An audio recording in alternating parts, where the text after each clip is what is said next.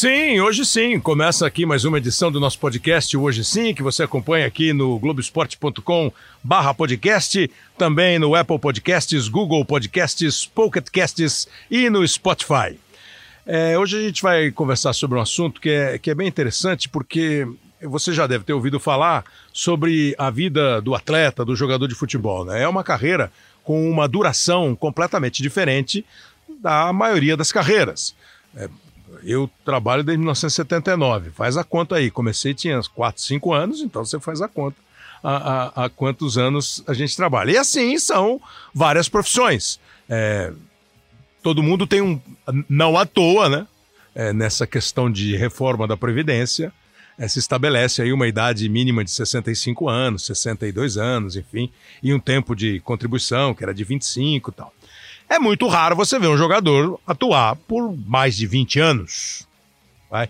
O cara que começa com 18, se ele atuar 20 anos, ele vai até 38 anos. Já é uma carreira muito mais longa do que o normal. Por exemplo, pega o Pelé. Vai ficar no exemplo de um jogador assim normal, né? O Pelé chega no Santos com 15 anos, 16 anos ele começa a jogar, 17 anos ele é campeão do mundo.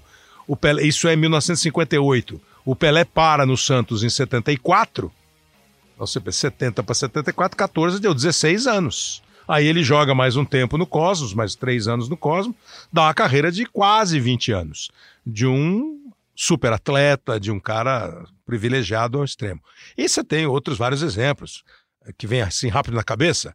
É, no passado, alguns, né? Zizinho, é, jogaram bastante. Aí, mais recentemente, o, o, Zé Roberto, e aí nesse meio de caminho teve o Toninho Cerezo, teve o Valdo, aquele que jogou no Grêmio, é, foi seleção brasileira também, e outros que foram até os 40 anos. Principalmente jogador de linha. Né? O goleiro até vai muito mais. O Fernando Praz está aí para confirmar a regra. O Rogério jogou até mais de 40 anos, enfim, é uma outra posição.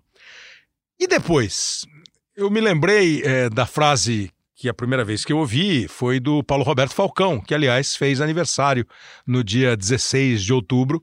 O Falcão, que foi um dos melhores jogadores que eu vi jogar, é, certamente entre os três, quatro melhores meio-campistas que eu vi jogar. O Falcão, quando ele conversava sobre fim de carreira, ele falava assim: o jogador de futebol é o único cara que morre duas vezes. Ele morre quando ele morre mesmo, aí não depende de profissão, e quando ele para de jogar. Porque é um baque, é uma. Se o cara não se preparar muito, e essa preparação é uma preparação emocional, psicológica, de relação com a família. Como é que você vai começar a conversar com o seu filho, é, o dia a dia com a sua esposa? O domingo, né? O que, é que você vai fazer no domingo, a hora que você acordar e você não está num hotel, você não está num centro de treinamento, você não vai jogar.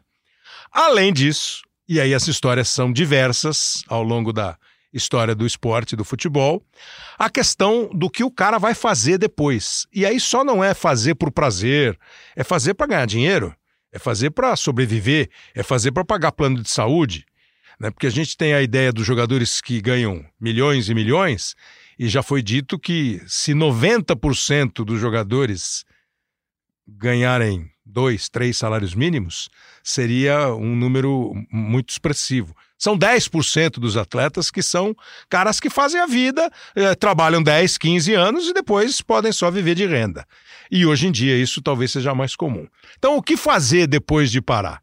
Alguns têm oportunidades que se apresentam imediatamente, alguns penam, e aí você fica ouvindo as histórias. Então hoje a gente está recebendo aqui o Caio, o Caio Ribeiro, que é colega nosso, que você está acostumadíssimo a ouvir.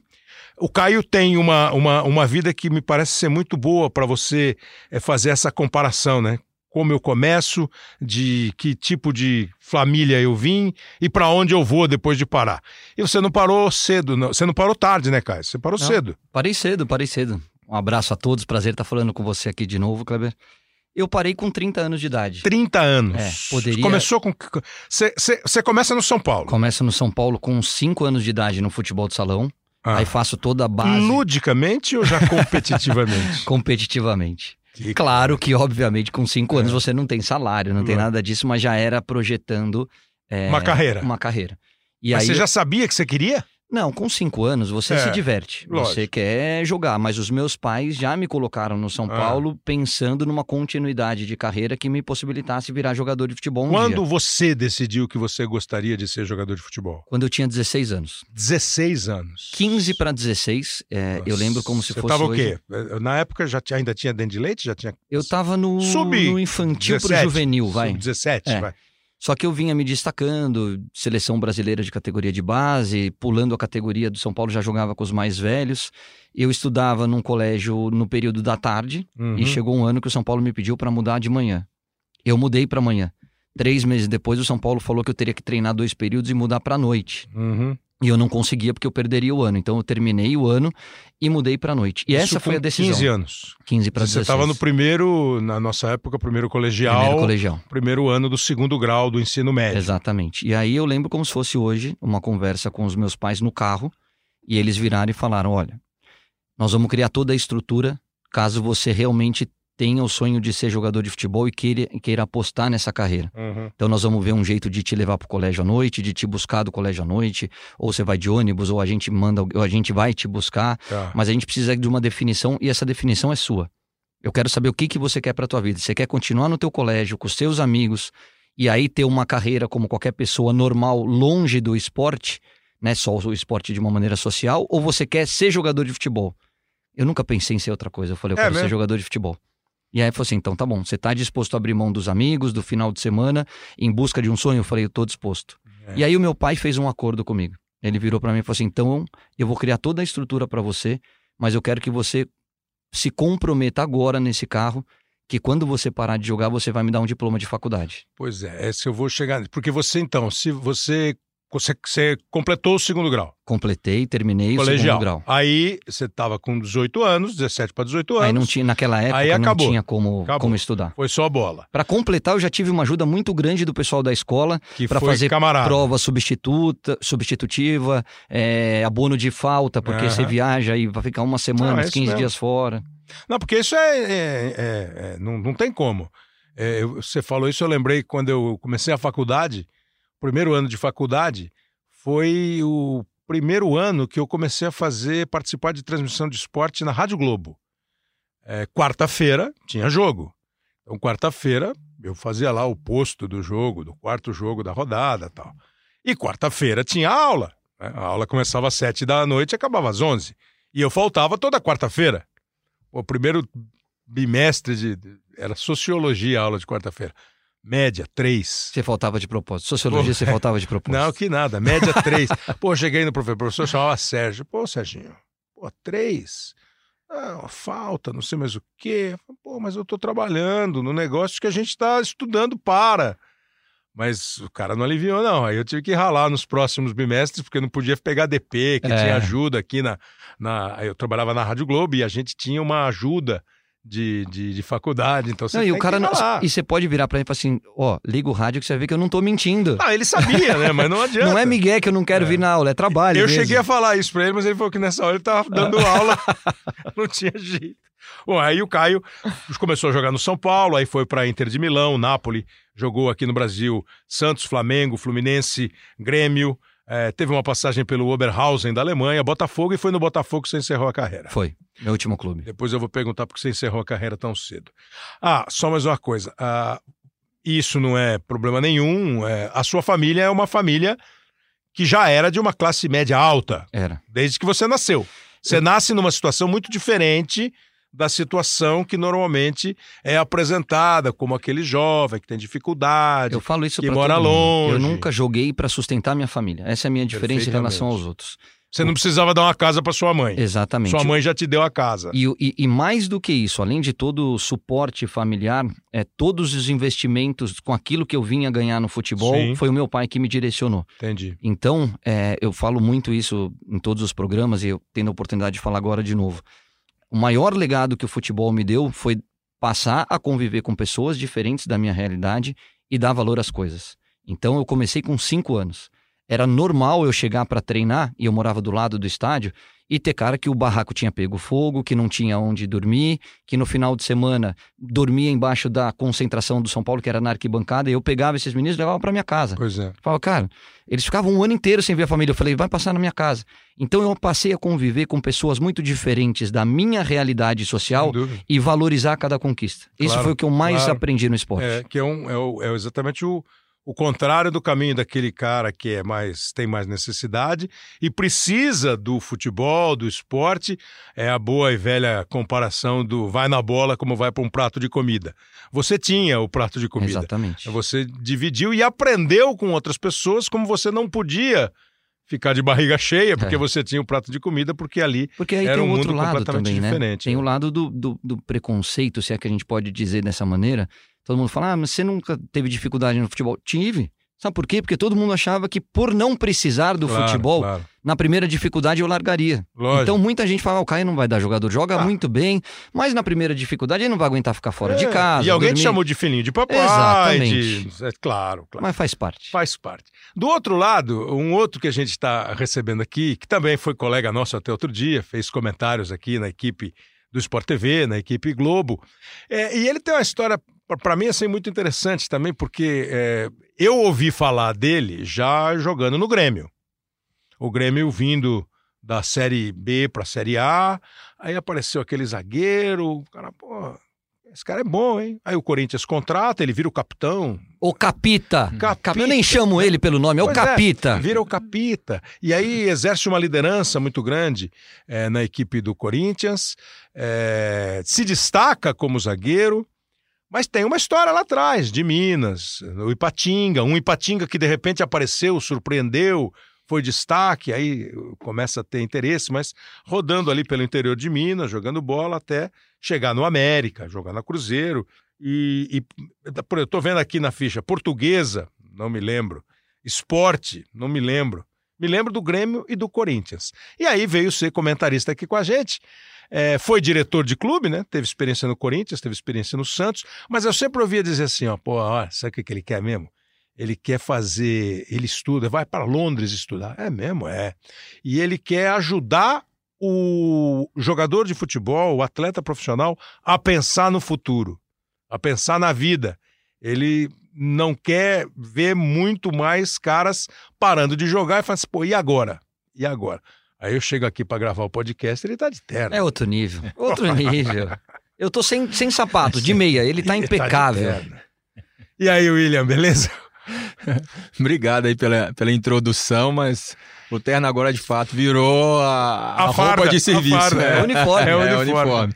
Então, William, você, você acha que tem uma vida assim, eu não sei, é, é, é diferente da do Caio, a tua, a tua infância. Você nasceu Sim. Eu nasci em BH. Em BH. É, venho de família simples também, apesar de, de muitas pessoas acharem que eu venho de uma classe média, e como hum. o Caio falou, não é demérito nenhum. Claro. Muito pelo contrário, ele com certeza sofreu sim preconceito, o inverso. Lógico. E eu depois explico um tipo de preconceito que eu, que eu, que eu sofri durante a carreira, mas eu venho de família muito simples, meu pai e minha uhum. mãe, meu pai quinta série, minha mãe quarta série, porque tiveram que é. trabalhar desde cedo.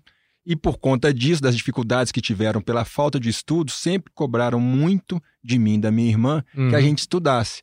Ainda que em escola pública, mas Estudo. meus pais acordavam de madrugada para pegar uma vaga naquela escola pública boa, que ainda existia, tá, mas tá. eram poucas, né? Tá. Então, assim, a gente passou por isso e meus pais sempre nos apoiaram muito em relação à educação, mas quando eu fiz um teste no América é, eu tinha 12 para 13 anos. 12 para 13. 12 para 13. Eu jogava muito na rua, jogava na quadra, no bairro, mas não, não comecei como cai desde cedo. Uhum.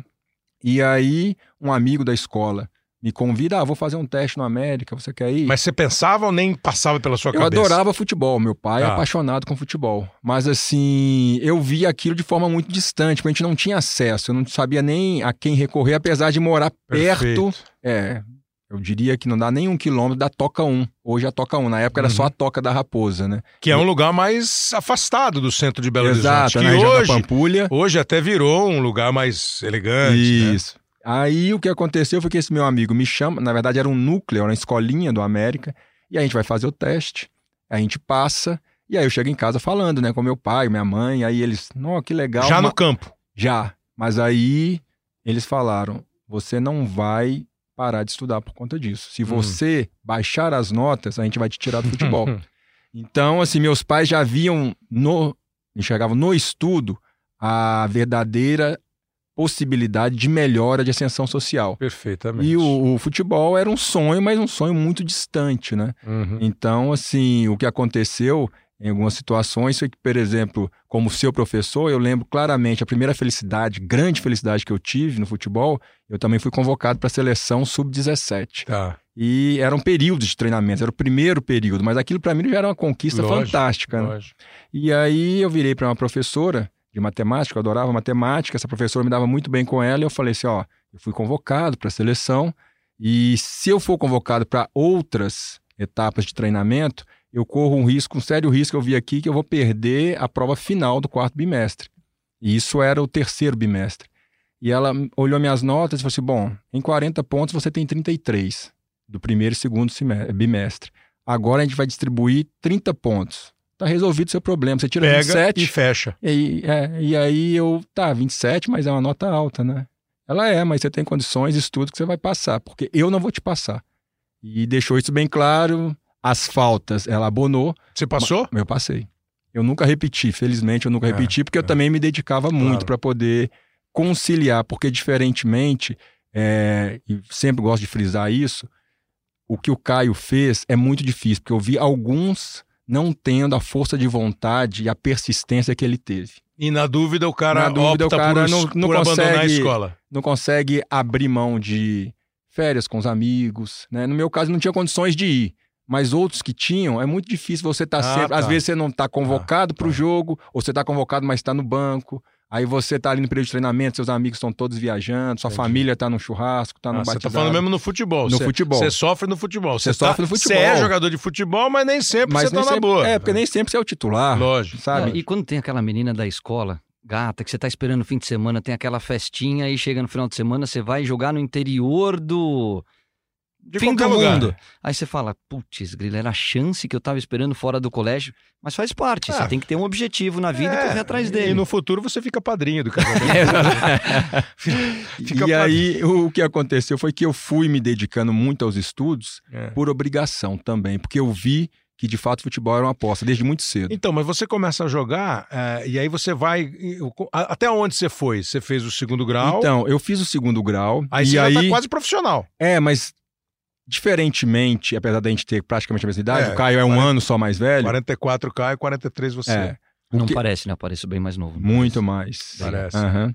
É, aí, o que aconteceu comigo foi diferente. Eu não subi tão cedo hum. pro profissional. Na verdade, uhum. eu subi quando eu estourei a idade. Então, eu com 18 anos, apesar de já ter passado por seleção brasileira, ter sido inclusive capitão de seleção sub-17, é, a gente, quando chega num período que é justamente 18 para 19, é, eu tinha terminado o segundo grau. Tá. Eu disse, bom, o que, que eu vou fazer? Meus amigos do bairro, é, a esmagadora maioria estava indo prestar vestibular, e eu fui prestar vestibular porque era uma coisa natural, mas sem nenhuma perspectiva de passar, eu só podia prestar na federal, não tinha condições de pagar tá. uma privada. De fato, eu não passei. Você e aí, prestou para quê? Para educação física, primeiro vestibular. Uhum. E aí, no ano seguinte, eu fico o primeiro semestre sem estudar, já tinha terminado o segundo grau. No segundo semestre, eu descobri, fiquei conhecendo uma entidade que chama AGAP, Associação de Garantia aos Atletas Profissionais, sim, presidida sim. pelo Piazza. Pelo Piazza, famosa em Belo é, Horizonte. E aí eu consegui uma bolsa para poder fazer um pré-vestibular. E aí eu fui conciliar o pré-vestibular né, à noite com o futebol. Isso em 95. Em 95, em dezembro, eu tenho a primeira grande notícia também nos estudos. Eu passei na faculdade, na PUC, que é uma faculdade também bem renomada, para ciências contábeis. Ah, você já não fez mais educação física? Não. E você conseguiu conciliar o curso, a faculdade, com o, a carreira de futebol? Eu, eu, eu consegui até determinado momento. Como que foi isso? A minha carreira, né, como você falou aí, tem só alguns senões aí. O esporte eu quase joguei, mas não ah, cheguei não a jogar. E o Cruzeiro, eu, eu disputei um torneio quando eu tinha um contrato com o Cruzeiro, mas jogava pelo Ipatinga. Mas vestiu a camisa. Mas vestia a camisa. Você é. sabe que esse, esse negócio de oportunidade no time principal, hoje o futebol mudou muito da nossa época, né, claro. né, capitão? Sim. Mas eu acho que tem muito a ver com posição. Também. É, naquela época era mais difícil um zagueiro, como era o caso do William, Sim, sim. ter oportunidade no time de cima do que um atacante. Ainda mais com pouca idade. Com- né? exatamente, porque o, o cara zagueiro era o cara que precisava ser mais experiente. mais experiente, mais rodado, Ou era não um dava fenômeno, muito né? mole. É. Exatamente. O atacante às vezes tem que ganhar o jogo, então você tem que tentar uma solução diferente. Uhum. Então era normal nós que jogávamos do meio pra frente, com 17 anos, já treinarmos com o profissional.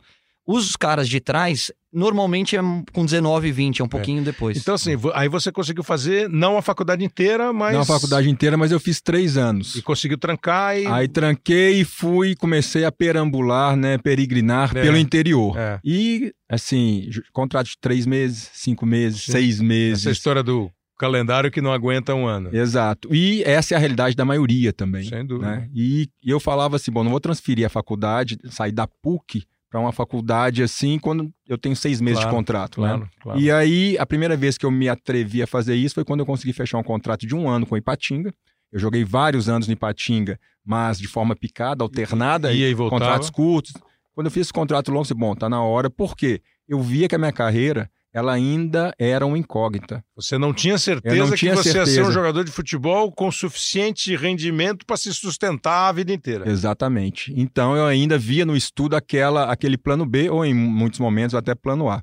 E aí eu conciliei durante um tempo no Ipatinga, conciliei durante um tempo no Joinville, mas aí quando eu fui pro Grêmio, Ah. aí de fato eu não quis é, criar um problema pro técnico e pra direção, que é o quê? Para eles me ajudarem a estudar, eles precisariam, por exemplo, me permitir chegar mais tarde nas concentrações. Entendi. Que era o que acontecia em clubes menores, eles me ajudavam dessa forma calendário menor também, com menos jogos, então é menos entrave. Em equipe grande, de fato, é muito complexo. E a gente sabe que enquanto está jogando e está jogando bem e está ganhando, é muito Tudo bem. bonito. A imprensa vem, vocês da imprensa Lógico. vêm e elogiam. mas se está perdendo, É. ué, mas no descanso, o jogador também chega tarde, tem regalia, É, é mordomia, né? Então, E, e- e dentro do próprio grupo de Grupo. jogadores, pô, por que, que ele chega tarde? Porque é isso aí. Chegou tarde, matou a bola no peito, beleza. Chegou tarde, escorregou, tomou de 1 a 0 é, é não isso. é beleza. é. Mas foi no Grêmio que você falou assim: bom, isso aqui pode ser. Agora, agora dá, dá para eu pensar prioritariamente em futebol. Exatamente. Você Até tinha quantos anos que chegou no Grêmio, Eu lembra? cheguei no Grêmio em 2006, eu tinha 28 anos. 28 para já. 29. Olha, pensa bem, 28. E olha a diferença, ó, como são personagens bem, bem diferentes. Com 28 para 29, o William chega no Grêmio, depois de perambular, peregrinar, como ele disse, em vários times, chega no Grêmio e fala assim: Poxa, agora, com 28 para 29, o William fala assim: Pô, agora acho que aqui eu posso fazer. Então, você não tinha acabado a faculdade. Não tinha acabado ainda. Ainda faltava algum tempo para cumprir a- a- o curso de ciências contábeis. O outro rapaz, com 18, não, porque é, meu, com 18, até uma questão de posição. Claro. Com 18 tá indo para Milão.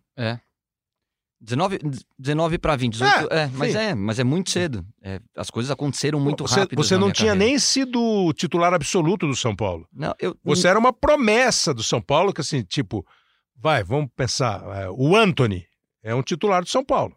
Na verdade, O Luiz, ah, o, o que foi parceiro, o David Neres apareceu titular do São Paulo. Mas é titular, aí não joga, titular, aí não joga, aí vai jogar no Ajax. Mais ou menos assim aconteceu com você. Exato. Eu, eu faço uma categoria de base é, de altíssimo nível. Seleção brasileira, fui eleito o melhor jogador do mundo sub-20. Então ali eu me destaquei de É. verdade. E eu pego o auge do São Paulo, É. que é o ano do bicampeão mundial, três Libertadores. Então aí é justamente essa transição da saída de Raí e companhia para o surgimento de, de Juninho Paulista, Rogério Ceni, eu, Denilson. Denilson, uma molecada. Então, é nessa transição que eu começo a jogar. De fato, Kleber, você foi muito feliz. Eu joguei muito pouco no profissional do São Paulo. A minha identificação com o clube vem muito da Claro, base, de claro. ter jogado a vida inteira. Ah, e até sim, tem a identificação, mas eu quero dizer assim, não teve, sei lá, você não jogou 50 jogos titular de São Paulo? 50, eu tô falando um número. É, é, um eu não número. sei, pode, mas, mas acho que é um número real. Eu, eu devo ter jogado um ano como titular do São Paulo, mas em função de tudo que eu vivi na base, já despertou o interesse de clubes de fora. Então aí eu acabei saindo cedo. Então, Caio, aí quando você vai para Inter de Milão, aí Vê, só essa tabela. O, o, o William tá chegando no Grêmio com 28 para 29 para dizer assim, pô, agora eu vou fazer um contrato. Você tá com 18, 19, 20, indo para Milão para jogar na Inter de Milão. Se você fizer aquela lista dos times ideais pro cara aí, é. né? Na Itália, Juventus, Napoli. Milan. Põe o Napoli na tua lista. Não, eu tô falando no tempo, na época que ah, você tá foi. É, Era melhor aí. Naquela época tinha o Maradona, não e o dava. de careca. Acho que não dava. É, mas é, Juventus, Inter, Milan, Roma de vez em quando. Aí na Inglaterra, a Inglaterra não tinha Chelsea, não tinha City. Era é, Liverpool, olha, Arsenal com boa vontade, né? O United e tal. E os, enfim, é, os mesmos os de hoje. Aí assim, você chegou a pensar no lado no lado, oh, acho que eu vou fazer minha vida, acho que eu vou ter uma maior chance de jogar e acho que papai não vai precisar mais me ajudar. Kleber, você é 100% sincero. É a primeira coisa que você pensa. Tem o lado de morar em Milão, de falar uma outra língua, de conhecer uma cultura diferente, mas o que faz brilhar os olhos é, é o, o lado financeiro. O número é bonito. É, naquela, estou falando de 94, estou falando de 25 anos atrás, é muito tempo atrás. É. Eu saí de um salário de. É isso que eu ia perguntar. Você é capaz de lembrar quanto você ganhava? Lógico que. Ah, você acha que a gente não lembra o primeiro contrato? Quanto você ganhava? Eu ganhava R$ 2.500. 2.500. Já era real. Não, ainda não, é. não era. Vai, 2.500. Moeda. Era o, RV, era o RV nessa época, 93, quando virou a moeda, era, no, era ah, o acho RV. Que não, acho que não era ainda. É, isso é, não, lembro, não isso não começa lá em 94, mas é, o plano é lançado no meio de 94. Mas enfim, você ganhava 2.500 é. dinheiros. Dinheiros. Você e foi ganhar quantos dinheiros? 50 mil dólares, mais as luvas do contrato. Então, você é, pega. O, vai... dólar, o dólar não era parelho, o dólar valia muito dois mais. Dois para um, três é, para um, é, dois para um, é. mais ou menos. Então era, era mais ou menos de... sair de um contrato de dois mil e quinhentos reais para cem mil reais com 19 anos. Você... E colocar 500 mil reais no bolso. Quer dizer, ah. é a ah. minha independência financeira. Pois é. 500 mil dólares é. no bolso. Pois é. Então, é lógico que é tentador. E aí tem o outro lado. Eu sentei com São Paulo e falei, São Paulo, chegou uma proposta. E eles falaram, assim, eu não quero prejudicar, eu acho que vocês têm que recuperar o um investimento. E aí o São Paulo falou, então nós vamos te negociar. Eu falei, legal desde que seja bom para as duas partes. Quando você chegou no Grêmio, você lembra quantos dinheiros você foi ganhar no Grêmio? Hum, eram, acho que em torno de vinte e poucos mil. 90 aí? Você falou 5, 6? Não, isso 2006. Do, ah, 2006. 2006. 2006. 2006. 25 mil de... 2006 nós já estávamos com 10 anos de plano real, a, a, a, situação econômica mais estabilizada, a inflação domada, né? 20 e poucos mil. Você foi que ano você foi? 90 e? 95. 95. Então, dezembro de 95. Dezembro de 95, para começar janeiro de 96, o Caio foi ganhando quatro vezes o que você chegou para ganhar no, no time do Grêmio. Mas você abriu um maior sorrisão, né? Opa! Ganhava. Na verdade, quando eu vou pro Grêmio, assim, foi a realização de um sonho, porque foi, é, seria a primeira equipe de Série A que eu iria vestir a camisa, né? Então, uhum. é, eu recebi uma proposta que era maior, financeiramente falando, do Ipatinga para permanecer. Tá. E eu falei assim, não, agora não é, apesar de precisar de dinheiro, Lógico. mas agora eu acredito que é indo para o Grêmio, carreira. eu posso, depois, lá na frente, conseguir uma valorização salarial bem maior do que o Ipatinga pode me dar, além da projeção, né? E de fato, felizmente, foi uma decisão super acertada. Mas se eu pensasse só no dinheiro, acho que o Ipatinga tinha me oferecido 30 mil reais para permanecer lá. Pois é. Vou botar um pouquinho de gol na conversa aqui, ó. Vou botar um gol de bicicleta seu, Caio. Pra dizer que. Ah, caramba. Pra dizer que eu não tô ninguém, acostumado a essas coisas, dizer que ninguém, elogios. Pra dizer que ninguém mete gol seu, que só bota você perdendo gol. É? O Léo M. Bianchi. É, tá, ele tá voando. Chega o Dutra. A marcação do Moura. Conseguiu bom cruzamento. O Gito fez o corte. Aí do Santos. Miller ajeitou o novo cruzamento. Olha o toque. Golaço!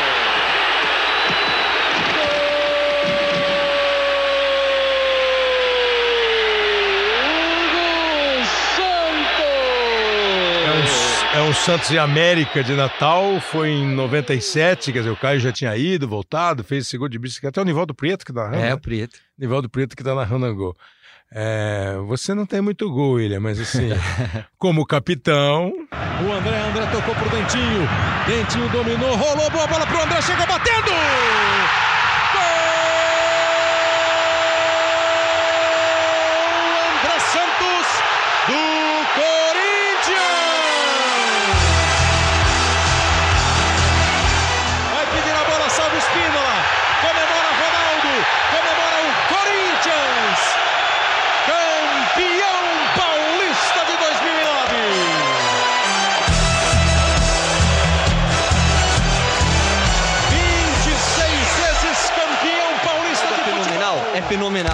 Mudou um pouquinho a constituição física, perdeu um pouquinho Pegou de fogo arranque. no William, hein? Ali, aquele acidente ali, ó. é, um- um- um- um- Essa frase, se- a frase é boa. Esse título de 2009, você viu, você vê como é que é a vida, rapaz? 2009, já faz tempo, né, cara? Já faz 10 anos, né? Eu tinha um ano de TV Globo. O Caio fazendo comentário, o Salve Espínola, que hoje é da Central do Apito, apitando o fim do jogo. E acho que é o Mauro falando que pegou fogo no William. Tipo, o William, o William capitão do time do Corinthians. O William levantou a taça é, de campeão paulista de 2009. Você já tinha levantado taça no Grêmio ou você não foi capitão do Grêmio? No Grêmio eu fui capitão no- ao final, mas quem levantou taças lá era o Tcheco, que era o capitão quando eu Tcheco. tava lá jogando. Que era um grande líder. Era um depois grande veio pro líder. Corinthians, Depois né? veio pro Corinthians, inclusive. Tinha Aí- levantado no Ipatinga, É, né? no- Campeão no Patinho. mineiro pelo Ipatinga. Aí foi campeão, mas pegou fogo em você mesmo? Não, só um pouquinho. Chamuscou. É porque te- era- tinha um espetáculo pirotécnico lá e deu uma espalhada de. Paquembu, né? É, no Pacaembu. é, fizeram uma, uma alquimia lá meio maluca de papel com fogo, sabe? Aí pegou fogo, né? Felizmente, dos males o A menor. manchete é ótima, pegou fogo no William. Mas campeão. Você sempre foi líder assim, capitão, o cara que. Porque você falou agora há pouco um, um, um- um preconceito ao contrário. É, Eu fiquei imaginando o que, que podia ser, né? Se eu fosse arriscar, né, jogar na loteria, qual é o preconceito? Ah, é o cara que estuda, é o cara que. É, ah, o que é intelectual? Qual é o preconceito?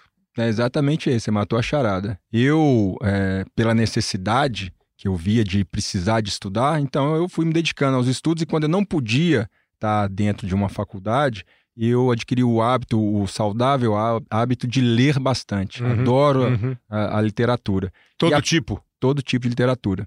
E isso é, me fez, obviamente, adquirir muito conhecimento ao, ao longo do tempo. E, de alguma forma, é, isso me ajudou a me expressar. Então, Perfeito. quando eu conseguia me expressar, muitas vezes eu traduzia o que era o desejo do grupo para os técnicos de forma inteligente. Então, eu acabava, sem nunca desejar isso, porque te falar que é um- uma responsabilidade e uma tarefa chata, chata essa coisa de ser capitão, muitas vezes. Uhum. Então eu nunca quis, mas eu acabei sendo várias vezes posto como capitão. Geralmente quem elege o capitão é a comissão técnica, mas se não tiver o respaldo do grupo, o cara sabe Claro. muito bem, você só usa a tarja de capitão. Então, mas aí o preconceito, é, ou aquele olhar mais atravessado, é do colega ou da diretoria? Depende do clube, já sofri dos dois lados. É mesmo? Do colega, dos colegas foi assim, a, o- a gente tem muita, né, tínhamos né, na época de jogadores, muita brincadeira sacaneando os atletas. né? É. Então o cara fala errado, principalmente, já tinha muito isso na minha Pois época. é. Falou errado, ah, fulano quebrou, não quebrou, quebrou, não quebrou. E, assim, era difícil eu quebrar no nível deles, porque eu estudava. Então, dificilmente eles me sacaneavam. Entendi. E eu sacaneava quase todo mundo. Mas eu via que quando eu sacaneava, Pegava mal. eles fechavam a cara, começaram Entendi. a fechar a cara. Eu percebi isso, olha tipo, só. o, na cara tá se, o cara tá subindo se na tamanca lá, é, se achando. É, e isso eu percebi na Francana, estava disputando uma segunda divisão do Campeonato Paulista, a dois, e aí eu percebi essa reação, e aí eu fui e falei assim, bom, vou parar de brincar. Pois é. E aí parei de brincar e eu comecei a virar o, na verdade, o, o juiz, se o cara quebrou ou não, porque Entendi. um falava que quebrou, o outro falou que não, e os dois não tinham certeza absoluta. Aí você era o. Não tinha o Google ainda, eles me consultavam, né? Ele falou assim, aí quebrou ou não quebrou? Aí Você vê essa, esse negócio de, de trote, a do, a do Matheus Henrique comendo a toalhinha falando que- Sensacional. Não sei se vocês já viram o Matheus Henrique do. Grêmio, convocado para a seleção. Aí ele vai, vai tomar o trote dele e o trote é que ele estava no avião e pegou aquela toalhinha que a. Que a, a a, o- a, aero- a- é, a- a- tripulação oferece pra você limpar a mão, pra você limpar a mão antes da refeição e tal. Ele olhou aquele negócio enroladinho, achou que era uma tapioca e mordeu. Mas isso é uma das coisas mais legais que tem no meio do futebol. É você lidar com essas brincadeiras, porque isso une o grupo, descontrai. E tem um monte de história, né, Tem, Capita? tem um bastante. monte. Não, mas Tem é bastante. legal. Ah, dá, dá- vê se dá pra você ouvir. É meio grandinho, hein? Mas vê se dá pra ouvir a história. É o, é o Matheus Henrique, na apresentação dele na seleção, nos últimos amistosos lá em Singapura, ele contando a mancada que ele deu. É, eu nunca tinha viajado de uma classe quando eu vim dizer. Já, já tava na, saiu da econômica e foi pra, Sim. pra E executiva. aí eu tava do lado, eu tava do lado do Cebola e o avião tava escuro. Aí a mulher veio com Cebola o Everton, né? e com um pegador assim e começou a entregar aquele paninho enrolado. E aí ela entregou, você tava entregando pra todo mundo e ela me entregou. E eu peguei, tava quente, eu pensei que era uma tapioca. As risadas são dos caras da seleção. Ele tá contando isso na frente do elenco inteiro ali. É, gostou? Aí, aí. Aí quando ele olhou, o cara tava enxugando a mão com a tapioca. Mas isso aí é, é legal. Aqui na- no, no rádio, na televisão, o cara chega e o nego manda buscar. Vai buscar, pega, vai lá no almoxarifado e pede um pacotinho de kilowatt. Quer dizer, o cara. Outro dia mandaram uma boa aqui, eu não ouvi, o cara é sensacional.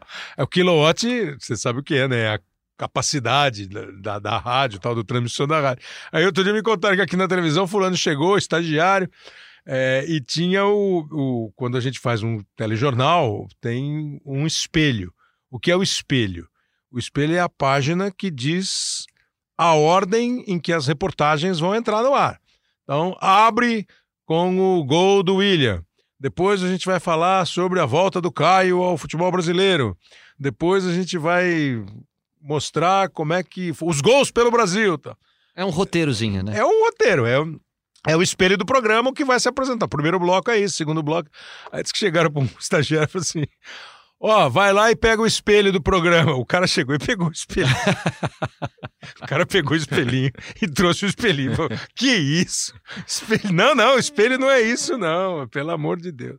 Mas enfim, é, vocês fizeram, por exemplo, se você não quisesse mais trabalhar com o que você ganhou no futebol, Caio, você poderia? Ou é, ou é- hoje com a mudança do mundo é complicado? Porque hoje você tem mulher, filho, Exato. tem que sustentar a casa, apartamento. O motivo de eu blá, ter blá, blá. parado também tem esse lado financeiro de eu já, naquela época, ter conquistado minha independência financeira. Com 30 anos, Com você 30 achou que não anos. precisava mais trabalhar. É, eu falei.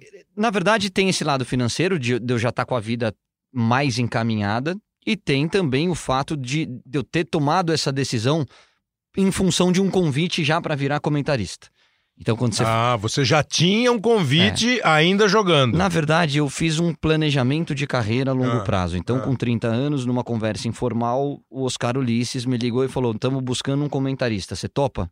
Eu falei, Oscar, eu tenho 30 anos, tem algumas situações que podem acontecer, deixa eu pensar um pouquinho, eu vou dar uma resposta para ele, você me dá uns dois, três dias? Ele falou: não. Começa com a gente, se aparecer a gente te libera. Pra Outros trabalhar na Rádio Globo. isso. Na Rádio Globo. E eu falei, não, se eu assumir essa responsabilidade, esse compromisso com você, eu paro de jogar. Falei, não, não precisa ser tão radical. Eu falei, não, mas eu sou assim. Eu gosto de respeitar os contratos. E aí eu cheguei pro meu pai e falei, pai, eu tô com 30 anos. Talvez já seja o início de, um, de uma nova carreira. Daqui a pouco vai parar o Rogério Ceni, o Romário, o Edmundo, o Ronaldo Fenômeno, o Ronaldinho Gaúcho, o Kaká. Caras que jogaram muito mais bola do que eu. E talvez esses caras no mercado tenham as portas mais abertas do que eu. Por que não sair na frente carreira, desses caras? Claro, claro. Por que não bem. pensar o seguinte? Tá deixa eu começar na Rádio Globo, pensar num planejamento de em cinco anos chegar na TV Globo, para quando esses caras pararem de jogar, de repente eu já ter alguma coisinha Claro. consolidada. Porque você e o Ronaldo no mercado. Eu vou pegar o Ronaldo. Eu, o Caio cara- Ribeiro, pegaria contrata- o Ronaldo. Lógico. E aí foi um planejamento de carreira, foi uma aposta e graças a Deus as coisas aconteceram mais rápido do que eu imaginava. Você lembra que ano foi isso? Lembro. Isso foi em 2006, quando eu parei de jogar. 2006, Rádio Globo. Quando eu paro, eu começo. Na verdade, na verdade, 2006 eu começo na Rádio Globo. Em do- eu, eu, 2006 para 2007 eu começo a faculdade e começo na Rádio Globo. E 2008 vem o convite para trabalhar na TV Globo, A faculdade, você foi fazer a faculdade de gestão esportiva? gestão esportiva. Mas é faculdade mesmo, não Faculdade. é curso, nada. É facu... Você fez aonde? Na, na... Fiz na São Judas. Na São Judas. curso. Foi lá, vestibular. Eu, Hortência, César, César Sampaio, Sampaio. Jameli. Você se uma- formou? Me formei. Quantos anos de curso? Foram dois anos de curso, reconhecido pelo MEC, Aham, diploma, aham. tudo direitinho. É, aí tinha também, né, apesar de já num outro ritmo Mas de deu vida. para conciliar a, Deu. a função de comentarista, de participar de programa. e Comecei, ao mesmo tempo que eu começo na Rádio Globo, eu começo com você no Arena. É um meus, das sim. primeiras oportunidades que eu tenho na TV. E aí no fim do ano, não tem problema nenhum, porque ele aborda esse, esse, esses problemas que ele teve na vida dele de uma maneira muito, muito tranquila. Houve a, a, a Casa, crise né? do Casagrande É. e surgiu a oportunidade. A Globo precisava de um novo comentarista. Foi aí que eu entrei, em 2008. Porque o Arena começou em 2003, eu saí do Arena em 2000, fim de 2009, quer dizer, foi nesse período, É. você ainda Rádio Globo, e depois veio, começou a fazer Sport TV e É, tal. isso aí. É, o, o, o teu grande contrato acabou sendo o Corinthians, William? A- Sim, sem financeiramente? Foi, sem dúvida É. nenhuma. Porque o Grêmio ainda se recuperava também de uma crise financeira, então quando eu fui para lá, eu além de pegar esse momento do clube, eu também vinha de um clube de Série C, né? Uhum. E zagueiro. Então Uhum. os zagueiros é, geralmente ganham menos que Uhum. meios e, e- Atacantes. e atacantes. Então quando eu me transfiro para o Corinthians, eu venho para a Série B, então também tinha esse apelo que o Corinthians tinha que fazer Um para time novo. um time novo e atrair os jogadores. A como Sim, vai sim, atrair o jogador? Tem que também pagar um pouco mais que um outro time Claro, da Série A. Então, Você veio junto com o Mano, praticamente. Sim. O Mano. saiu. O Mano tinha sido campeão da Série B com o Grêmio. Aí vocês foram para Libertadores, final de Libertadores, né? Isso. Em 2007. É, a gente, o, o Grêmio sobe para a Série B na famosa Batalha dos Isso, Aflitos, isso. 2005. Você tá nela? Não, Não? não, eu chego em 2006, no final do estadual. Tá. O Grêmio é campeão estadual em cima do Inter, Uhum. o Inter tinha um timaço, viria a Uhum. ser campeão da Libertadores, Isso. inclusive. E a gente faz um ano muito bom no brasileiro. brasileiro, A gente foi terceiro, terceiro, é, exato. E aí, o ano seguinte, Libertadores. A gente é bicampeão, gaúcho, e vai para a final da Libertadores. Essa final eu fiz. Eu não, não lembro quem fez comigo. Não sei se foi. Não, acho- eu não acho que não. É, é, Grêmio e Boca, nós E fizemos jogo lá em Buenos Sim. Aires e fizemos jogo aqui em, em- em Porto Alegre. O Grêmio foi vice-campeão, o Boca campeão. Aí vem o Corinthians, o Mano vem pro Corinthians, depois disso, o Corinthians na Série B, Isso. que foi interessante também, eu já ouvi o Mano falando isso, eu precisava mudar de estado, né? É, quando você fala assim, o Caio foi para outras fronteiras, né?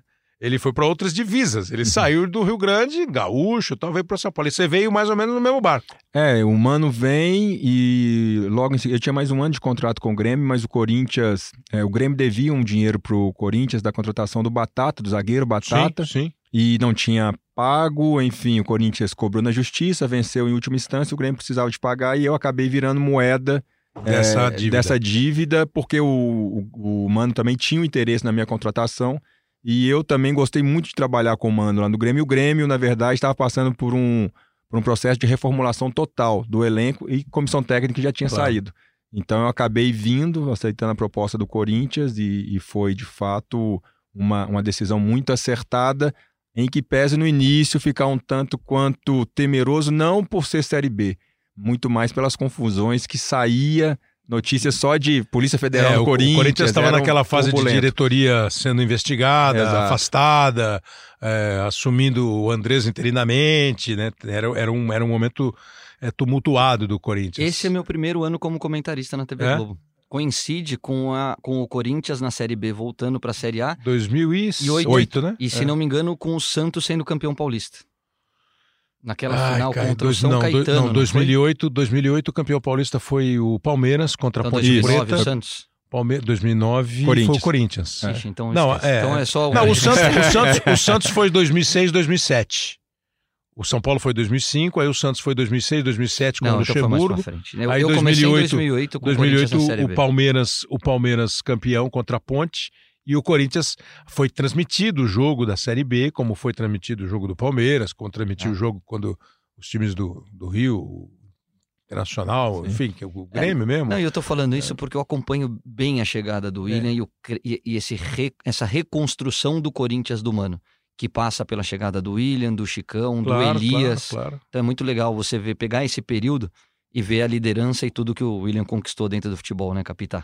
É, foi uma experiência fantástica. Passar pela reconstrução de uma equipe é sempre muito bom, né? Mas assim, uma equipe grande, é, muita gente falava assim: ah, mas tem a obrigação de subir, é, tava na cara que ia subir. Não, não tava na cara, até porque a cobrança, eu lembro muito, mais, muito bem do doutor Mário Gobi falando, que era o diretor de futebol na época, ele falava: Corinthians não tem só que subir, tem que subir com o pé nas costas, porque aqui é Exatamente, Corinthians. Então tinha essa exatamente. cobrança além, a gente tinha que. Ser Tá muito à frente, é. E, e chegar antes, de Exato. preferência com muitas rodadas antes. Exato. Mas ali foi o seu primeiro. Agora, tô fazendo conta rápida aqui, você tinha uns 32, 33 anos. Isso, 31 para 32. 32 anos. Chega no Corinthians, é o teu bom contrato. Uhum.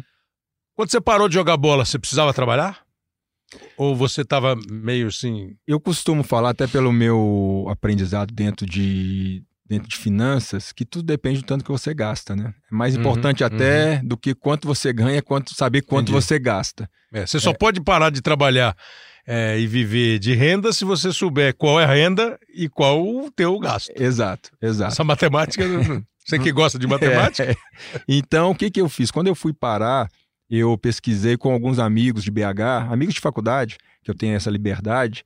Perguntei para eles, alguns casados, alguns casados com um filho, dois filhos. Tá. Perguntei quantos vocês gastam por mês. Uhum. né? E aí fiz ali uma pesquisa rápida e imaginava, bom, se eu tiver que voltar, BH é meu porto seguro, né? minha família toda tá lá, Tá. meus amigos, parentes, enfim.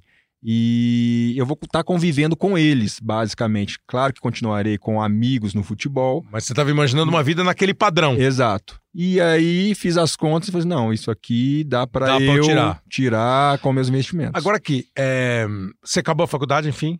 Não, vou terminar no... Ah, você não conseguiu acabar. Não, é, na verdade, Quer eu dizer, não, acabei postergando. tempo. É, Porque eu você não foi ter- fazer curso. É, porque eu fui o dando William- prioridade para outras O coisas. William foi estudar em Londres. O foi- é- é- é- É. Não era curso ligado com futebol exatamente, era com Não. finança. Não, na, em Londres eu estudei primeiramente o idioma, o inglês. Eu tinha muita vontade de aprender, de ter uma, uma fluência boa, interessante. Hoje eu consigo me, me comunicar super bem com, com as pessoas. Então é uma outra conquista que eu tenho comigo.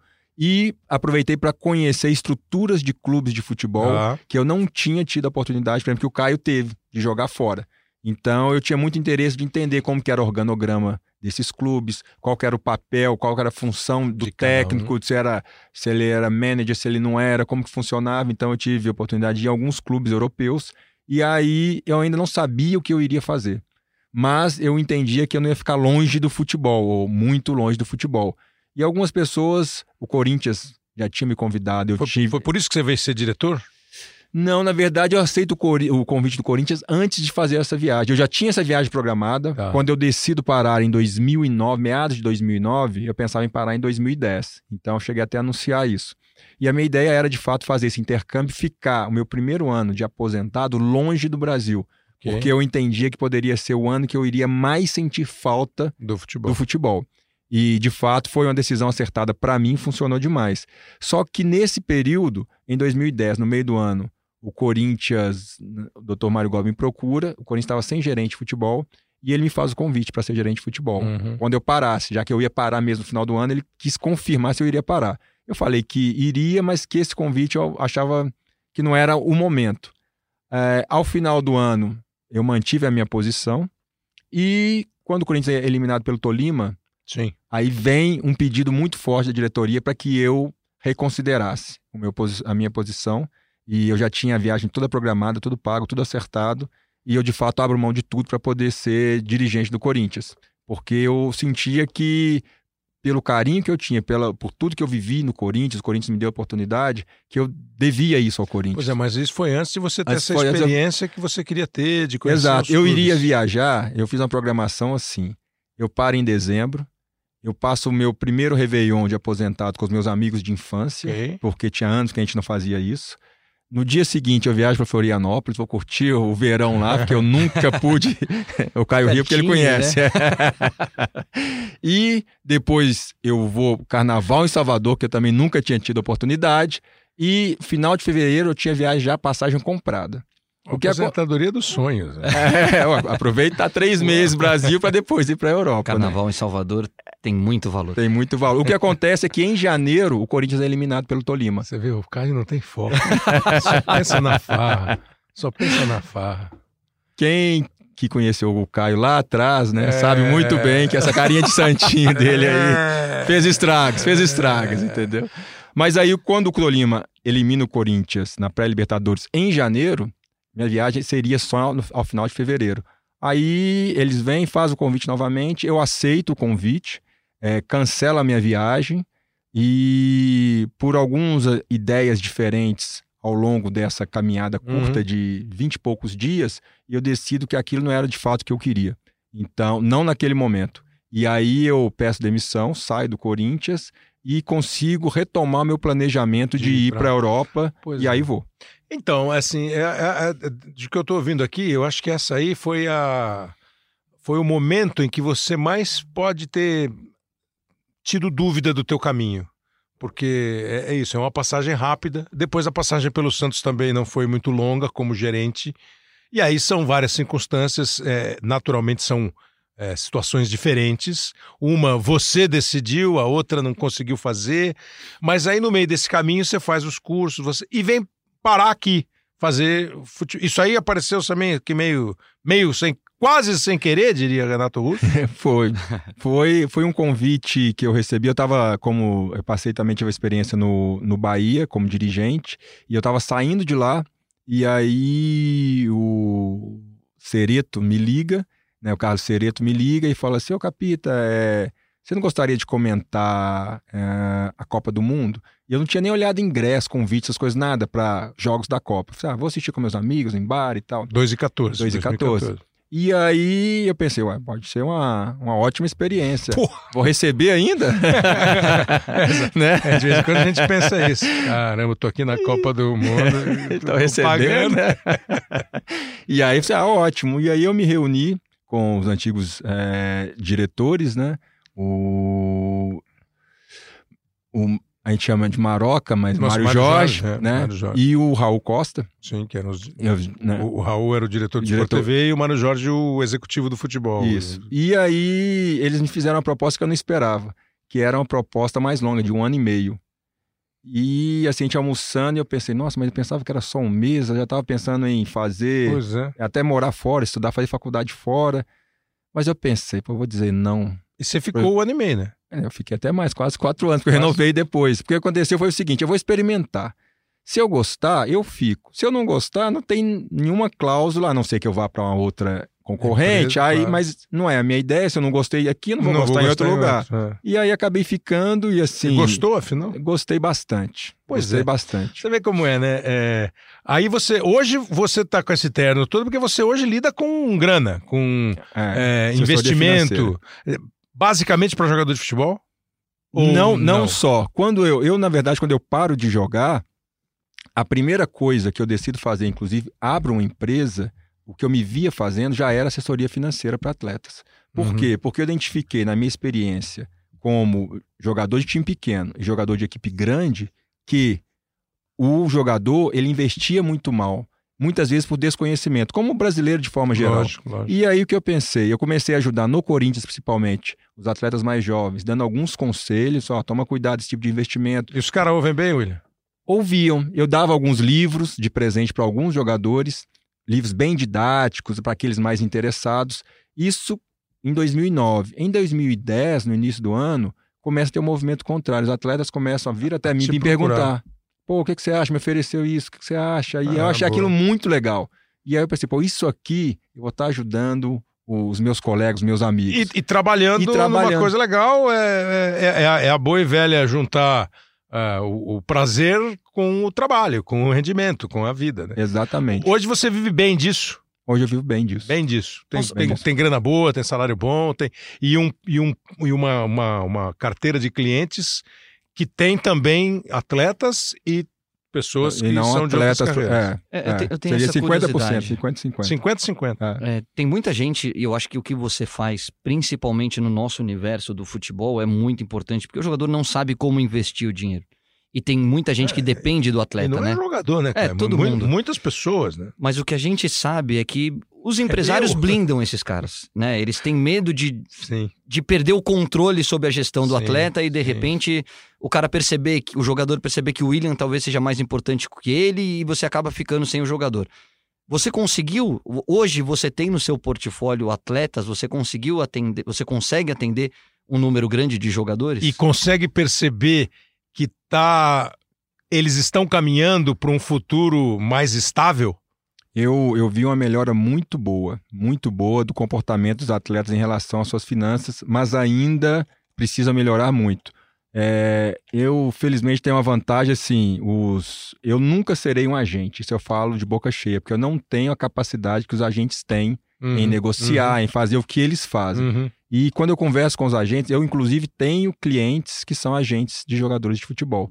Por quê? Uhum. Porque eles também não têm tempo e às vezes Claro. não têm conhecimento e vontade de aprender sobre investimentos.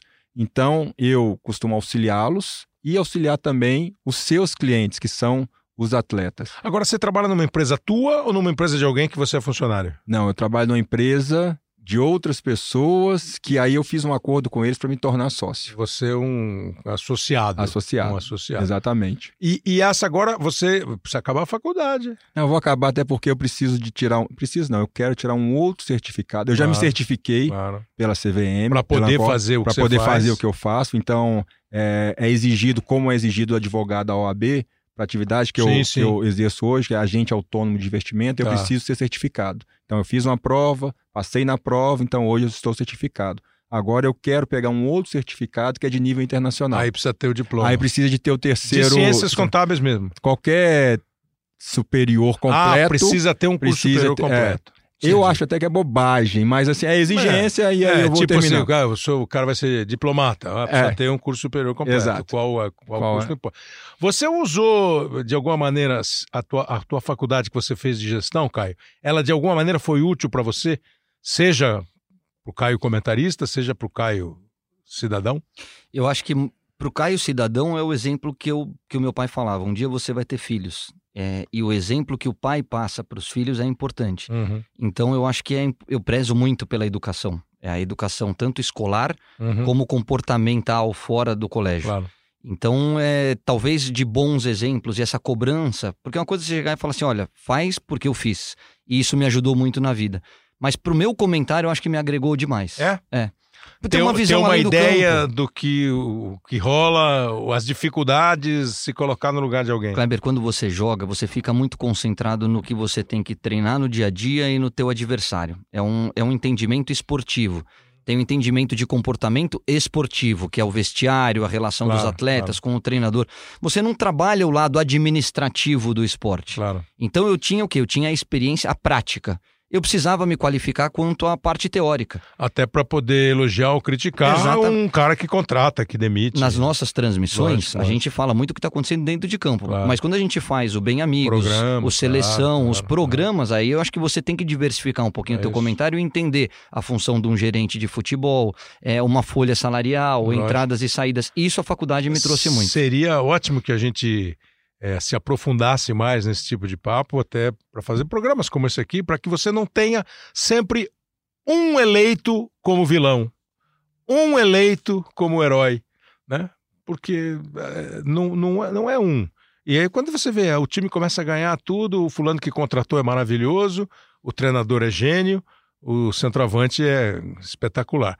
Aí a coisa não começa a andar, o cara que contratou deve ter levado algum, o treinador é burro e o centroavante não sabe chutar. Não, e É, fica muito extremo o negócio, é a né? cultura de apontar o dedo na derrota, É, né? exato. Você quer individualizar e a acho que crítica ou o vitória. elogio. É. É, é, é, eu não sou o bom do time que ganho sozinho, mas eu também não sou o grosso do time que perco sozinho. Há, há- há- há exceções. Ah, eu pego uma bola, driblo 12 e faço um gol, E eu uma- fui o cara. Uma outra coisa, Ou eu escorrego, meto a mão na bola, é pênalti, a culpa é minha. Uma Culpa. outra- Culpa entre aspas. Uma coisa legal, eu gravei o Boleiragem essa semana com o Roger e a gente tava batendo um papo com o Galo, que jogou no Santos, Sim. no Corinthians, no Atlético Mineiro, e com o Guilherme, que jogou também comigo no São Paulo, Atlético. Mineiro, Gui é centroavante. E a gente tava falando um pouquinho disso. A vida é feita de oportunidade e qualificação. Então tem que ter alguém para te dar a primeira oportunidade de falar, cara, vai lá e faz o que você faz. Mas você tem que estar preparado para isso. Eu defendo é, uma participação maior nos clubes de ex-atletas, mas eles têm que estar preparados Sem para dúvida isso. nenhuma. Não é só porque ele jogou que ele pode desempenhar tal função. Ah, O fato de você ter jogado talvez te dê um entendimento do que acontece Claro, dentro de campo. claro. Mas estuda, faz curso, vai- entenda um pouquinho a função que você vai exercer para aí você vencer na vida. Até pega o que ele acabou de falar há 10 minutos. Por Eu isso que assu- tá ganhando muito mais hoje do que quando jogava, tá milionário. Não, e eu, eu, não. e eu- assumi, e eu assumi e vi lá que não era aquilo que eu queria naquele momento.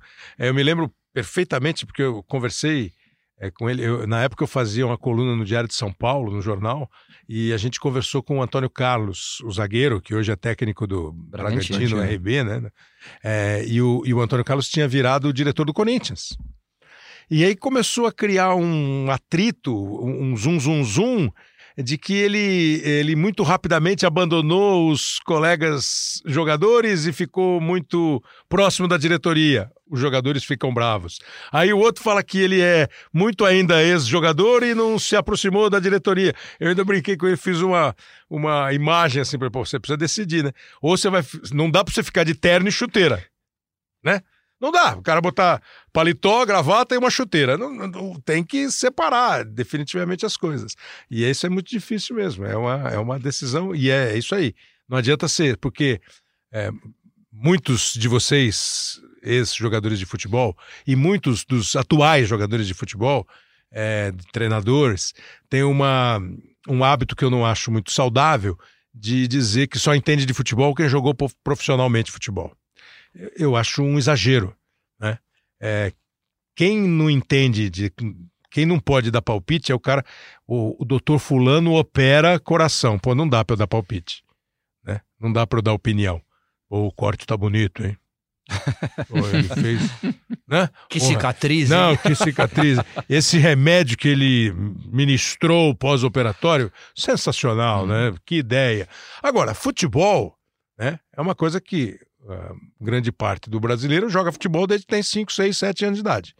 O jogo de futebol, você tem uma noção exata. A competição, a mão no ombro, o cotovelo no rosto, a defesa, o escapar da pancada que você vai levar, isso é outra coisa. A, É aí. a dividida que eu dou na pelada com o cara que é jornalista é uma. A dividida que eu vou dar numa pelada com um ex-jogador de futebol é outra. Você percebe que é outra. É, e vestiário. Não dá para o cara que não jogou futebol dizer assim: não, num momento como esse, em que está uma crise, o time ameaçado de cair, o papo no vestiário deve ser esse ou é esse. Não. Só se você frequentou o vestiário. Agora, o time está jogando bem, o time está jogando mal, é, você errou uma jogada, você errou um chute, o desenho tático do time não é bom, eu acho que é razoável todo mundo. Porque senão vocês não poderiam comentar. Lógico. Vocês, Exato. vocês só podiam falar de chute a gol, né? É, acho que essa é, é, é, é uma pluralidade boa para a discussão do futebol. Que vale para os dois lados. Evidente, Lógico. é uma pluralidade legal. Né? Porque é isso, você é comentarista aqui há já 10 anos, mas você é capaz de é, se meter numa questão estratégica da empresa para fazer um jogo aqui ou ali? Não, mais do que isso. Né? Na minha faculdade de Você gestão, fica na sua. eu tive rádio e televisão, tive jornalismo, mas eu não sou um jornalista, eu sou um comentarista. É bem, é- eu deixo sempre isso muito claro. Por conta da minha formação, eu posso desenvolver um texto, posso fazer uma redação, posso fazer Claro. tudo isso. Mas na hora que você for que eu for discutir jornalismo com você, você vai me questionar algumas coisas que eu não tenho essa vivência. Não, e na hora do texto, você vai, você vai discutir a melodia do texto, a linha do texto, o começo, meio e fim, o lead, isso e aquilo outro, que é uma coisa que você aprende no dia a dia. É, não é exclusividade do jornalista. Até porque está cheio de profissionais de outras áreas que escrevem artigos espetaculares e te ensinam um monte. Essa é tal da, da negócio do plural. Nós estamos chegando no final, William, mas você falou um negócio que eu queria saber. Você passou esse período fora e foi visitar os clubes como você queria? Fui. É uma é. diferença de abismo, não? É, é uma diferença de abismo. é? Quando a gente vê organização, planejamento, é, estrutura, a gente está melhorando. A gente já tem hoje clubes brasileiros. é, a gente vê há, há pouco tempo aí, né, o Flamengo passando por essa construção Sim, de sim. seu centro de treinamento que a gente está vendo agora, né? Então, assim, a gente está reestruturação financeira. financeira. Então, assim, a gente vê a desorganização ainda imperar na maioria dos clubes. A gente viu e está vendo novamente, infelizmente, é, clubes com problema de salários atrasados, né? Claro. Então, os clubes é, colocando salários. Eu sempre defendo muito o salário do atleta. Para mim, o atleta ele recebe muito porque ele gera muito. Ponto. Uhum. Se ele recebe muito sem gerar muito, quem contratou e está pagando é um mau gestor, para falar o mínimo. E se os clubes hoje estão muito endividados, eu vejo muito eles colocando a responsabilidade no valor dos salários, mas ninguém coloca uma arma Na gestão. na gestão para poder falar assim, ó, você tem que contratar esse jogador. Exato. Então, isso eu vejo gestões tá. temerárias. Do mesmo jeito que eu tento te contratar, te ofereço um salário, você pode dizer não. Exato. Eu, tentando te contratar, posso dizer que esse salário aí que você quer eu não posso te pagar. E acabou, ponto mão final. dupla, é. A gente vê as melhores gestões, elas são pautadas em cima disso, de eu- entender o seu limite. Aquela história do orçamento. O quanto eu recebo, Quanto- o quanto eu posso gastar. Exatamente. Então isso serve para a vida pessoal, serve para a vida empresarial.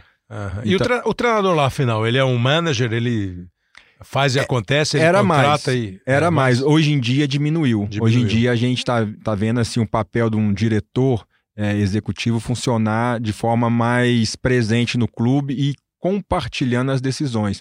Porque lá também a gente elogia muito, mas lá também tem tido uma rotatividade maior de técnicos. Silvinho que eu diga. Exato. A gente viu Ferguson, é, Arsene Wenger ficando Esses- muitos anos, e aí parece que todo mundo ficava muitos anos. Eu acho que esses são os pontos fora, fora da... da curva. Agora, Exatamente. é, não há mais, então, é, normalmente um cara com o poder do Ferguson.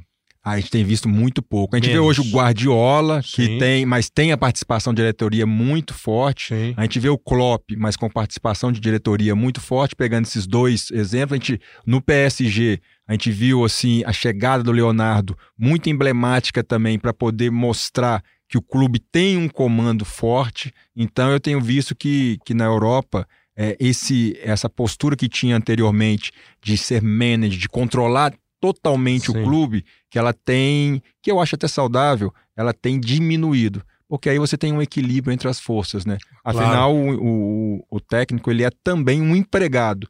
Senão ele vira o dono do clube, né? E Do aí futebol, né? isso aí é, é complexo, Esse né, é o detalhe. eh, O William explicou muito bem e, e tem propriedade porque teve lá visitando os clubes. Mas tem um detalhe, e aí eu não vou entrar no mérito, porque aí é mais meia hora de discussão aqui. Os clubes na Europa, a maioria deles hoje tem dono. Então Sim, a tomada de decisão Sim. fica muito mais fácil.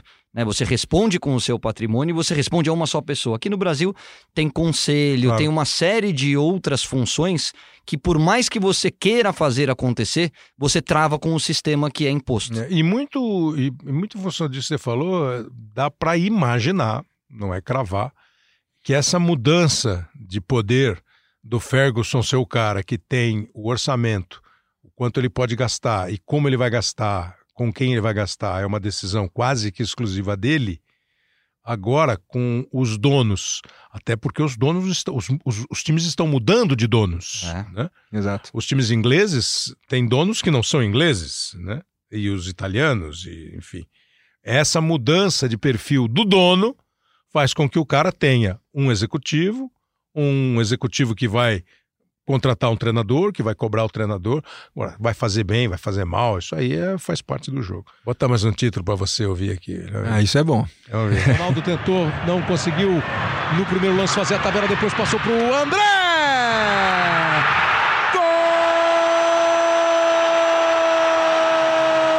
Gol! André Santos do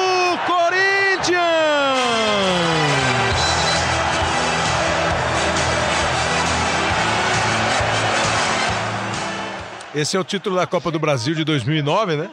Isso. O Corinthians foi vice-campeão em 2008, perdeu do Sport e em 2009 ganhou do Internacional. Esse foi o, esse foi o jogo que você quase apanhou do D'Alessandro. É, esse jogo Não ficou, ficou marcado. Que traíra, né?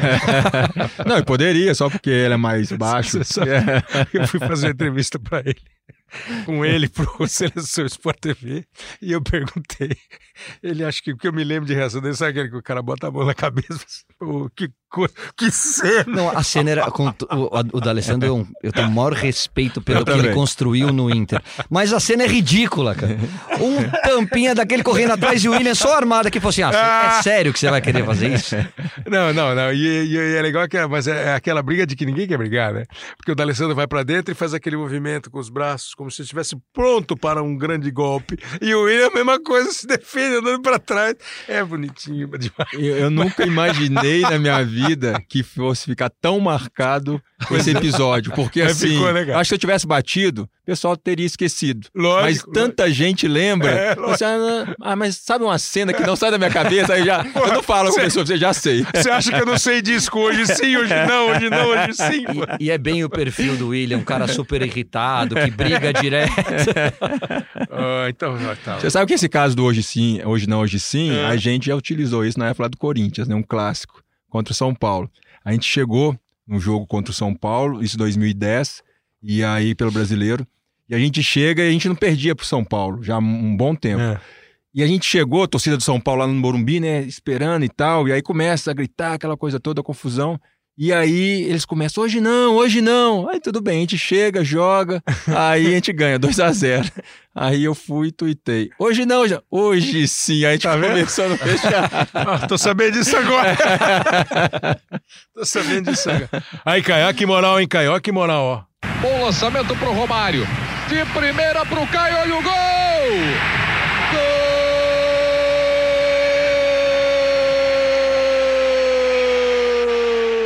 Eu acho que o Nivaldo deu sorte pra você. Eu vou mandar até uma mensagem pra ele. falar, Caramba, você narrou Passe de 50% Romário." dos meus gols. Passe de Romário para Caio, esse é do Flamengo, né? É, na época do Flamengo. O jogador, o maior jogador que eu tive a oportunidade de, de conviver, sem dúvida, o mais espetacular foi o Romário. É isso. O jogador mais completo foi Ah. o Miller. Eu falo pra todo mundo isso. O cara que joga de direita, de esquerda, dentro da área, fora da área, que faz todas as funções inteligentíssimo no aspecto Miller. esportivo, o Miller. Mas o mais espetacular foi o Romário. E você com o Ronaldo? O Ronaldo tá nessa do o Romário. Teu, o teu Romário, o Romário Ah. do Caio é o Ronaldo pra você? Ah, sim, anos luz. O, o Ronaldo, eu tive a oportunidade de ir na seleção sub-17, ele também ser convocado, então a gente disputou seleção sub-17, sul-americano juntos. E aí, né, a carreira dele, óbvio, né, Claro. decolou, eu ainda fiquei aí, como eu disse, peregrinando. E quando tem a oportunidade de reencontrá-lo 15 anos depois no E Corinthians, ele lembrou de boa, tudo? Sim, É? a gente conviveu muito. A gente brincava muito. Ele era do São Cristóvão quando ele foi convocado a primeira vez. Eu era do América Mineiro, que não tinha tanta expressão na época. Ah, E aí a gente ficava competindo quem que era o pior time, né? da- Era o dele, não, é o seu, não, é o meu e tal. E aí ele logo depois foi comprado pelo Cruzeiro. E aí ele né, se muda para Belo Horizonte. Então, como o Caio eh, fazia, eu também, apesar de ser de família muito simples, mas a gente sempre pensava naqueles colegas, amigos que moravam em concentração, que geralmente era pior do que a casa da gente, por mais simples que claro, fosse. claro. Então eu levei algumas vezes lá para casa para sair de concentração, passar Ah, final de legal. semana e tal. Então a gente tinha uma, uma relação boa lá atrás e depois a gente voltou a ter uma boa relação Legal. quando a gente foi trabalhar. E, e a mesma coisa impressionante, por exemplo, assim, o- a, a gente, pelo tempo que, que trabalha, eu vi o Ronaldo, o Ronaldo começar, né? O Ronaldo, Sim. o Ronaldo do Cruzeiro começar a fazer gol no Rodolfo Rodrigues lá, naquele Cinco Bahia, gols. aquele Bahia e Cruzeiro. Aí o Ronaldo vai para fora do Brasil, o Ronaldo estoura, o Ronaldo é campeão do mundo. O Ronaldo é convocado para a seleção brasileira de 94 com 17 anos de idade. O Ronaldo é campeão do mundo depois, o Ronaldo é o melhor do mundo. Aí o Ronaldo volta, que é um outro Ronaldo, né? Mas aí você olhando no campo, é gozado como você fala, pô, o cara é mesmo, o cara é diferente, o, o movimento é diferente, a, a- a ação e a reação são diferentes. E a gente né? tá junto no jogo da volta, lembra? Pois é, é. o jogo do quando ele- Alambrado lá. é em o jogo do Alambrado, em Prudente. Presidente Prudente, com É. o primeiro gol que ele faz na- com a camisa com a camisa do Corinthians. E para mim ele é acima por conta, quando as pessoas comparam assim, comparar grandes jogadores É, é, é. é assim, É cruel, galácticos, né? Cruel. É. Mas o que ele fez, eu brinco, sem joelho e Pois é. acima do peso, Pois é. Sabe, assim, eu fico imaginando se ele não tivesse essas lesões que ele teve, onde ele teria chegado, verdade. sabe? Claro que é verdade. difícil, na verdade é impossível fazer essa previsão. Mas quando eu né, tive a oportunidade de conviver e ver o que ele fazia no dia a dia, e ver o que ele fazia nos jogos, nos grandes jogos, ele sendo decisivo, com muita competência e qualidade, e acima do peso, volto a falar, e sem joelho, os dois, né? Porque ele teve cirurgia nos dois. é. Então, assim, é, fenômeno, para mim, é o que melhor define mesmo. Hoje, para você, é o Messi também, o melhor? Você, Nossa, eu, gosto, eu admiro demais. Ronaldo, é não, eu sou Messi, mas admiro demais. Tive a oportunidade de conhecer pessoalmente o Cristiano Ronaldo, assim, uma pessoa super humilde, sabe? É, e eu admiro demais ele ter vencido da forma como ele venceu e conseguir competir com o Messi sem, sem ter, ter, a, a qualidade que o Messi tem. E é óbvio que o Messi é muito dedicado, rala pra caramba para fazer o que faz. Mas a gente vê que o Messi é transpiração e muito mais inspiração. É. E o Cristiano é 90% transpiração e 10% inspiração. Então, Mas é, ele é fantástico. Mesmo, fantástico. E ele mesmo falou outro dia, né? Acho que foi ele que falou. É, um empurrou o outro. É. Um puxou o outro. É. Um, um ficou de olho no outro para ter essa inspiração claro. e essa transpiração, cada um no seu na sua porcentagem, estilo, né? Claro. Na sua porcentagem. E para gente no campeonato brasileiro, assim, é, é, eu sempre faço esse esse aviso para quem acompanha o podcast. O podcast é gravado, fica à disposição o tempo que você quiser. Então, é claro, amanhã você pode ouvir e falar, Ih, mudou tudo. Mas nesse instante, não há dúvida que nós temos um time acima dos outros, que, que é, é, o Flamengo. Flamengo. Que é o Flamengo acima dos outros, independentemente da pontuação de bola. Sim.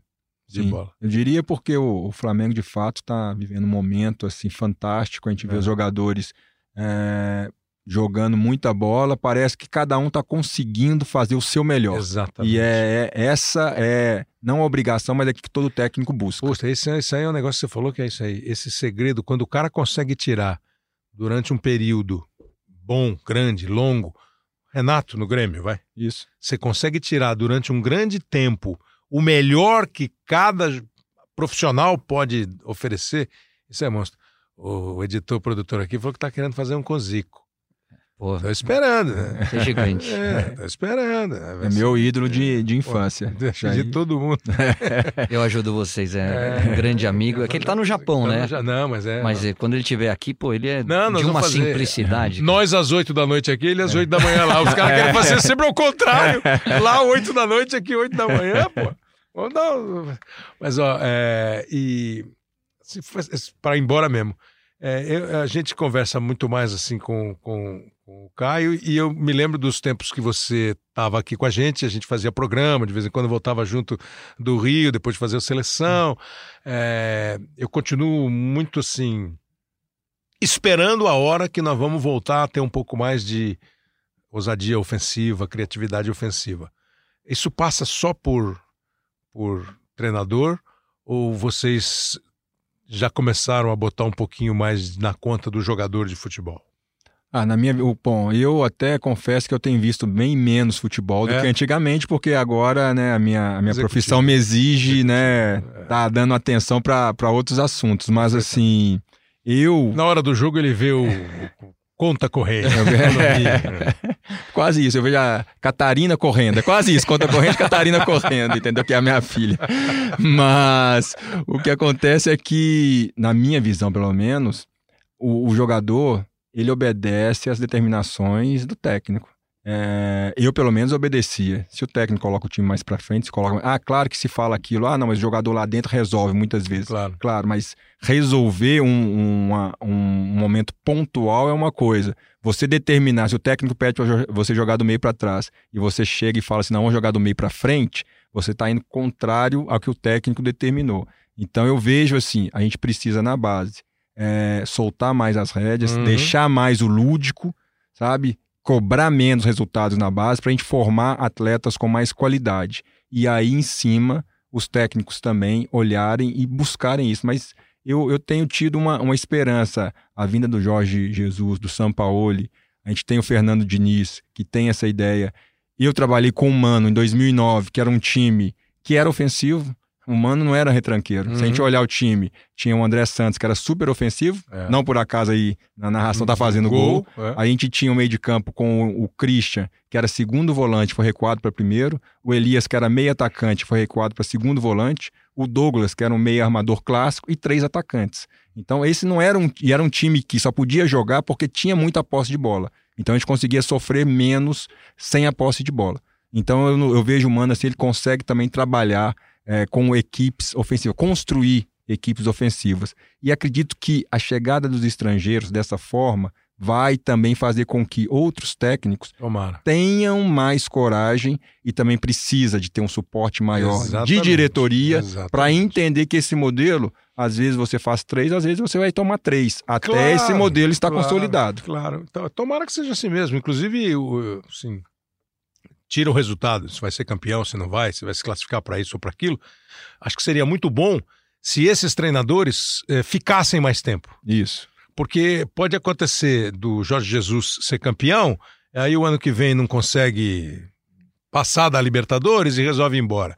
Pode ser que o São Paulo fique com algum incômodo aí. resolve. O bacana seria que eles ficassem mais um ano, eventualmente mais dois anos, porque aí não ia pintar só o ciúme, a moda, ah, é o modinha, o técnico. Não, eles iam apresentar um trabalho mais consistente e de repente eles poderiam mesmo estimular até uma diretoria a segurar um pouquinho mais a onda, a pensar um pouco mais eh, na ideia do trabalho, na filosofia do trabalho. Posso só completar isso que vocês estão falando?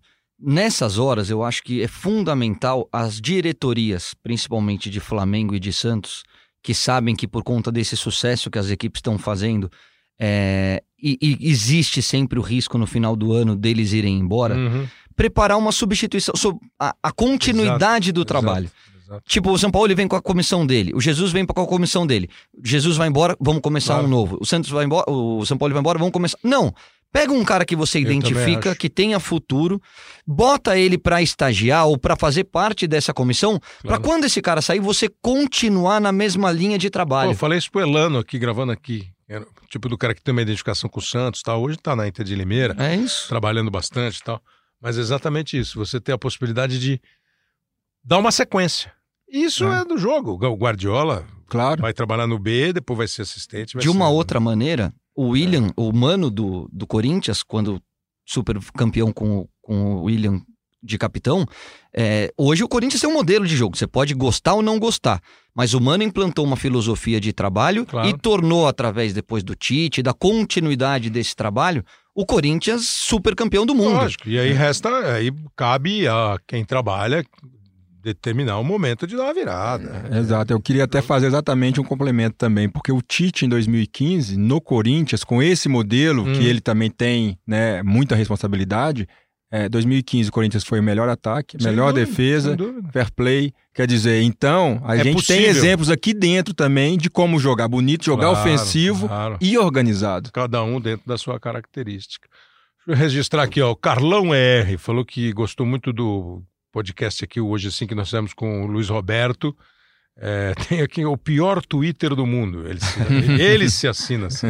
Diz que achou legal também, falou que tá espetacular o papo com o Luiz Roberto. É, o Vitor Costa também gostou do que a gente fez, é o episódio 27.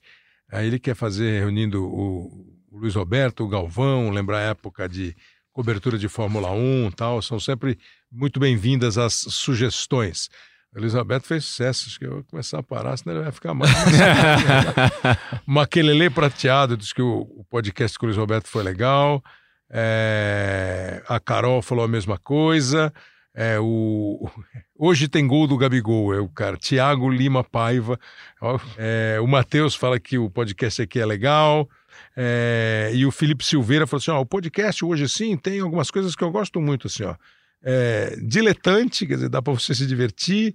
É, falou uma do Márcio Atala, Márcio Atala, que é o professor de educação física da medida certa, sobre saúde. Enfim, obrigado aí pela, pela, pela repercussão e pela mensagem, cada mensagem de vocês. Seu Caio, obrigado, hein, senhor? Sempre um prazer, amigo. É, o, o, o ele tá elegante. né? É, bom te ver, capita. Eu Obrigado, quero- William, Eu que agradeço. Foi muito Convite para vocês irem lá ao escritório, vocês dois Vamos. estão me devendo. Tô te Vamos, devendo vamos. mesmo. E um recado para os atletas e não atletas, a gente pode conciliar É sempre uma atividade com o estudo. E nós vamos pagar essa dívida quando você ensinar a gente a, a- investir bem, aí a gente vai ganhar dinheiro. É, você vai pagar o almoço?